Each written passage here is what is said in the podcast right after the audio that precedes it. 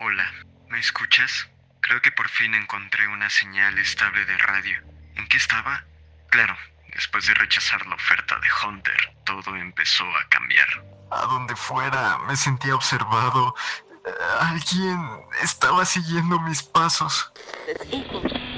Un día, de regreso a casa, pude mirar a una persona parada en la esquina. No se movía, no hacía nada, solo estaba ahí, observándome.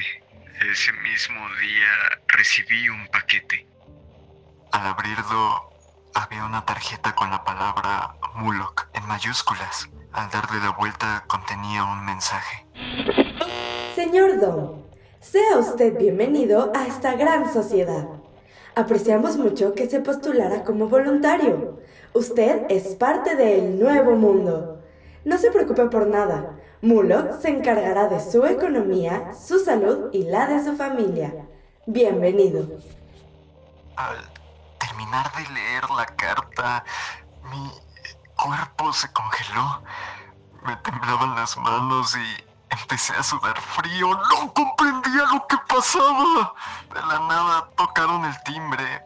Bajé a ver quién era y al abrir la puerta, él estaba ahí.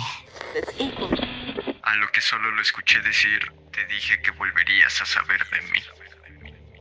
Al escuchar esto, de un momento a otro, todo se nubló.